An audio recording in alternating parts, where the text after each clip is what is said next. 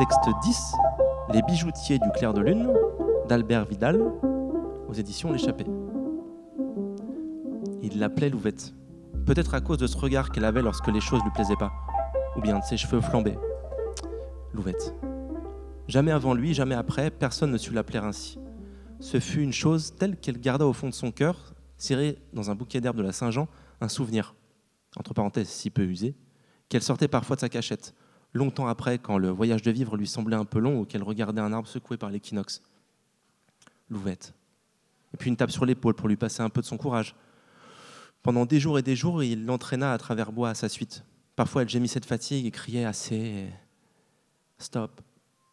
Lambert n'entendait pas. S'il lui arrivait de tomber euh, sur ces pistes de sangliers qui étaient leur chemin, il revenait sur ses pas, la prenait dans ses bras et la portait jusqu'à ce que les forces lui reviennent. Tout cela sans dire un mot. C'est un homme plein de pudeur. Et qu'aurait-il pu dire qui ajouta à la beauté de leur aventure?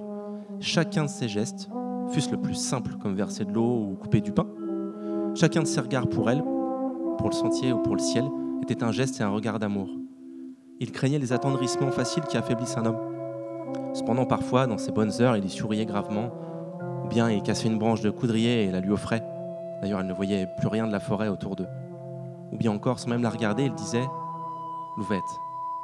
Alors le monde pouvait gronder de tous ses tonnerres, elle n'entendait plus rien que l'écho de cette douceur qui fondait en elle.